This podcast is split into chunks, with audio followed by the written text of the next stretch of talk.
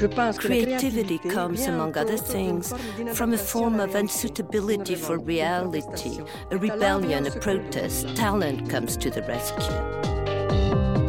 Great Women in Art is a podcast produced by Aware, Archives of Women Artists Research and Exhibition, in collaboration with the INA, with the support of Maison Veuve Clicquot and the Ministry of Culture for Délégation à la transmission des savoirs et à la démocratisation culturelle.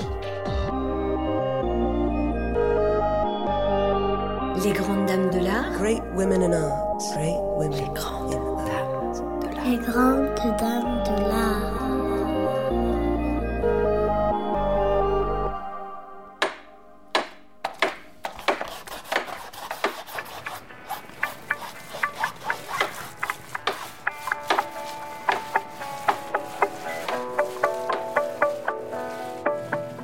The podcast Les Grandes Dames de l'Art, Great Women of Art, gives a voice to the women artists of the 20th century.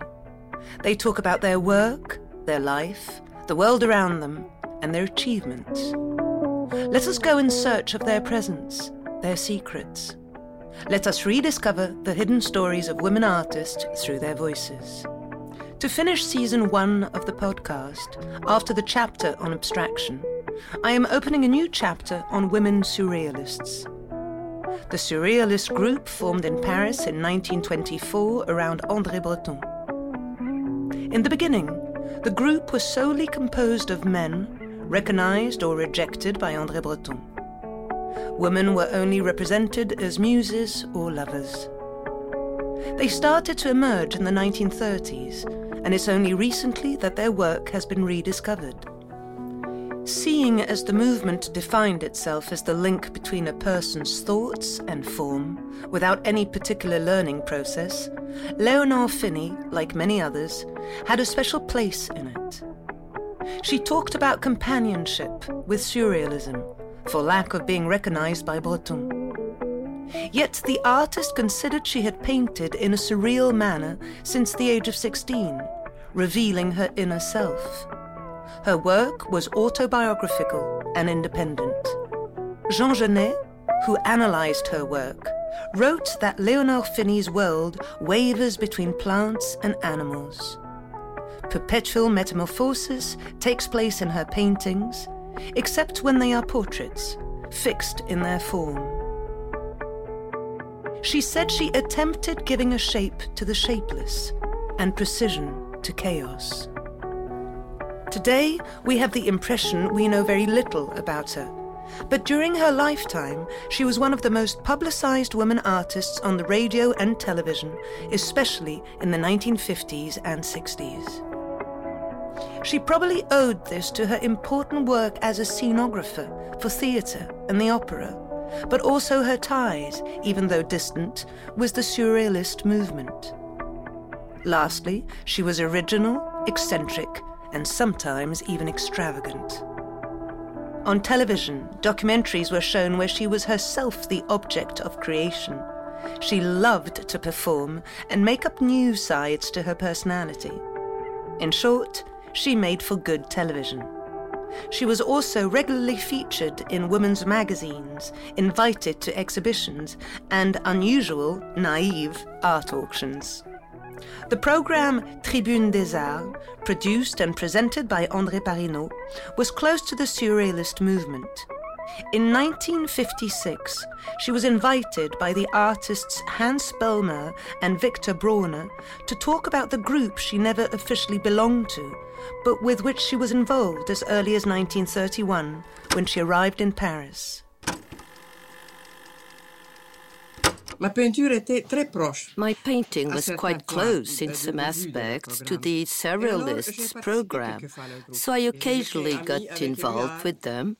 I was friend with Marx et avec Éluard, with Dali, with Max Ernst, but I always refused to be part of their group, for as much as I was naturally prone to look at life from a surrealistic angle, I was just as naturally reluctant to belong to any sort of group or association.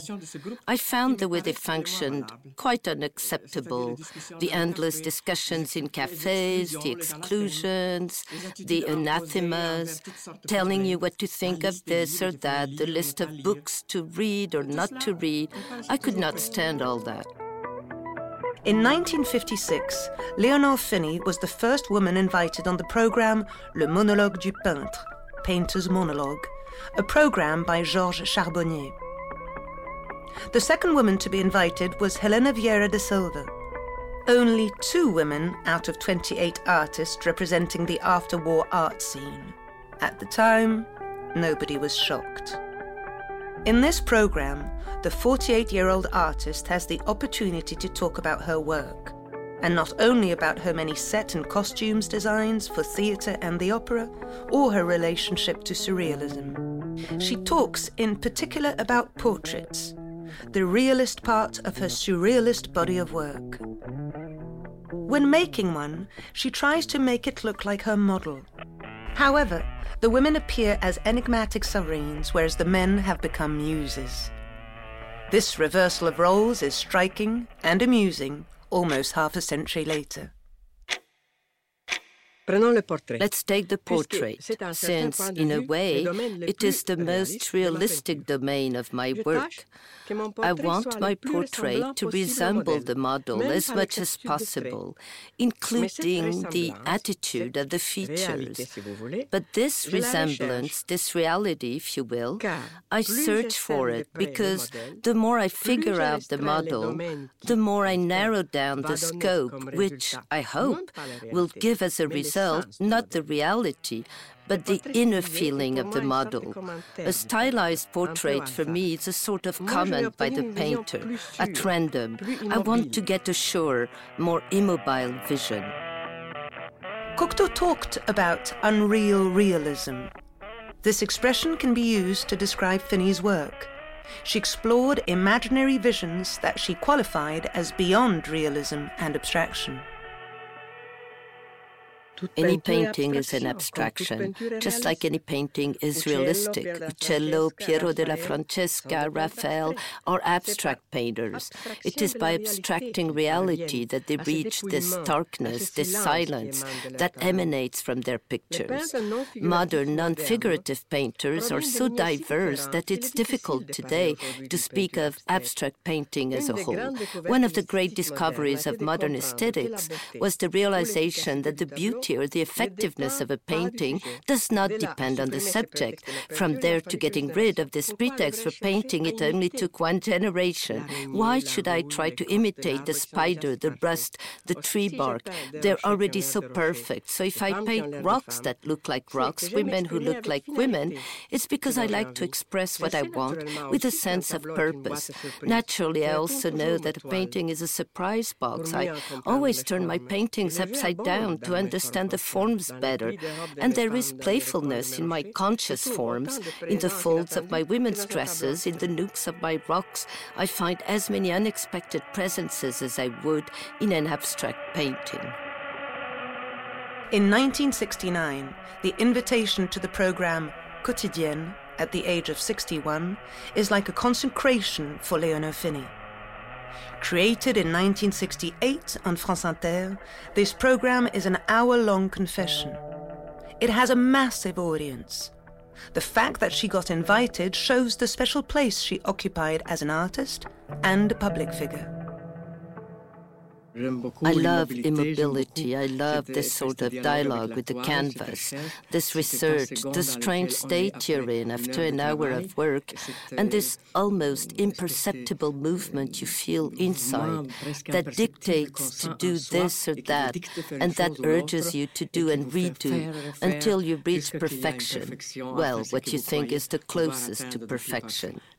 All of a sudden, I feel like doing a painting, and I think, it will be horizontal, or I think it will be vertical, and gradually on a line and a background that I prepare, a theme will emerge as big as a leitmotif. I've had times like that when the subjects of my paintings impose themselves. They might be sphinges, half human animals, or half animal humans, or plant human hybrids. Then came the period when I would paint those rather aloof, hieratic women Maybe they were a memory from a trip to Egypt that had filtered through my consciousness. And after that came the latest period, which bloomed five years ago and which is much more luminous and in a way more joyful.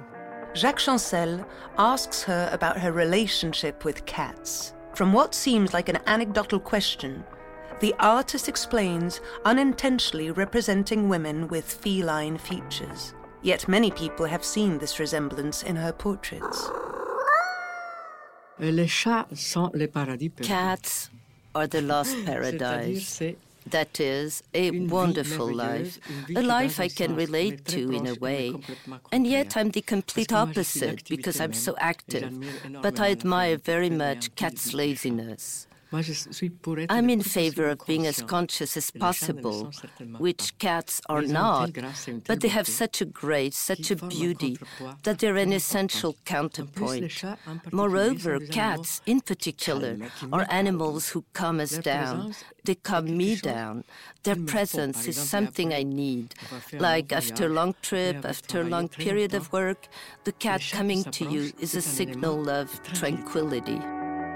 The program Mémoire du siècle, Memories of the Century, on France Inter has a patrimonial function. As indicated by its title, its goal is the preservation of memory. Here, the conversation with Pierre Descargues is based on revisiting Leonor Fini's life. It takes place in 1993, when she's already quite old. In the beginning, she is interviewed as a witness of the men artists she met throughout her life. But it is also the opportunity to hear her talk about the places where she lived.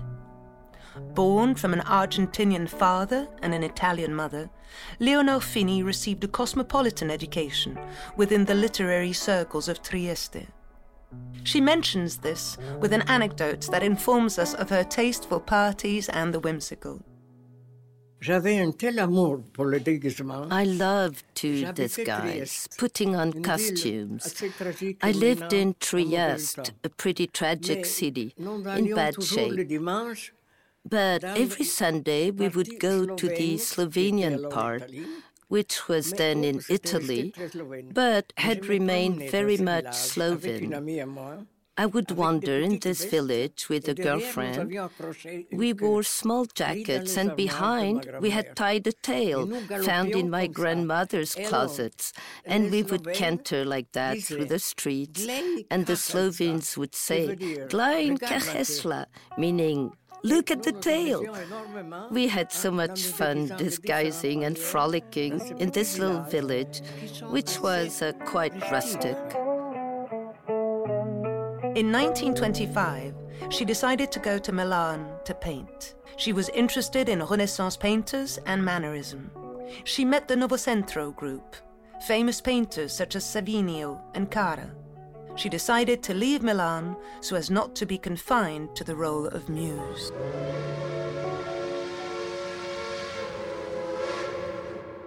When I was 18, 19, I hung around with the painters of the Novecento. Movement, who were good painters Sironi, Funi, Carrà, but I didn't feel comfortable with them because Italian men in general are quite anti women.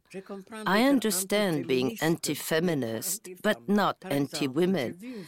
Once I witnessed a scene I didn't like at all. A young lady came to deliver paper.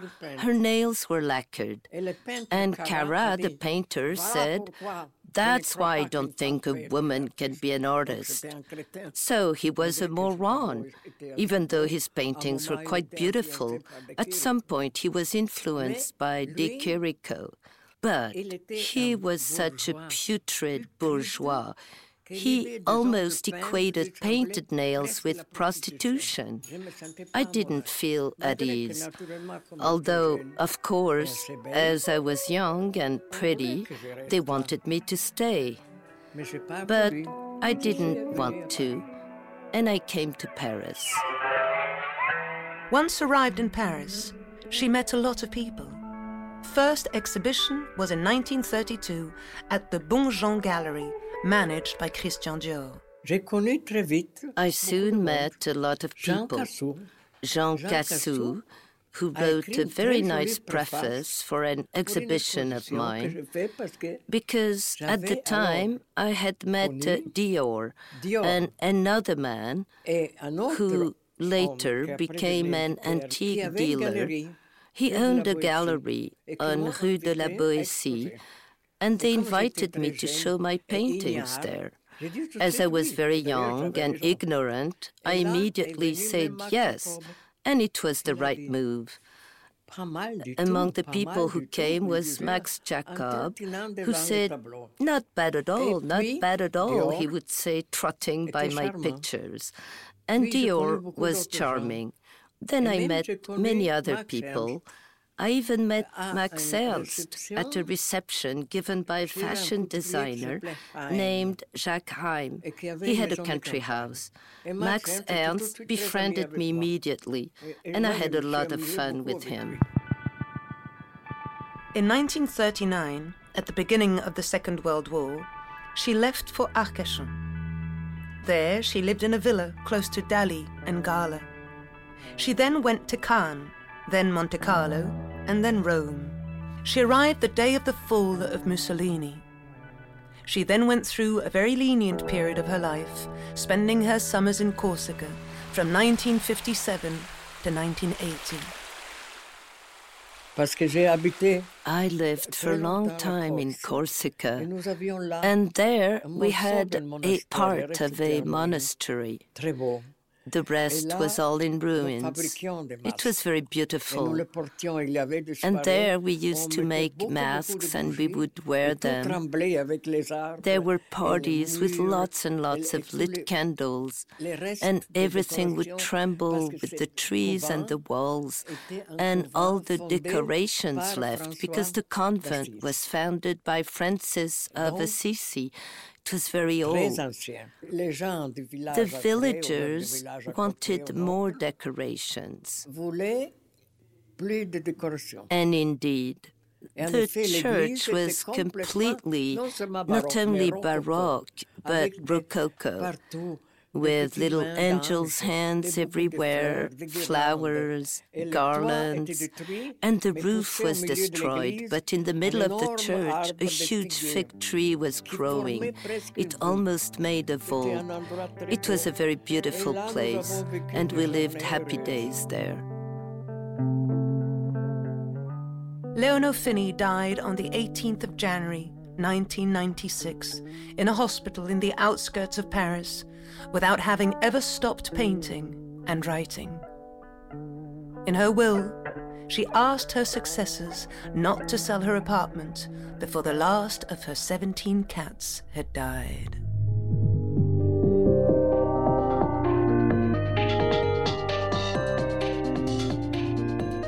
Coordinated by Mathilde Croix and the Aware team. Directed by Elodie Royer. Music by Julian Ogil. Credits Andrew Nelson. Sound editing Basile Beaucaire.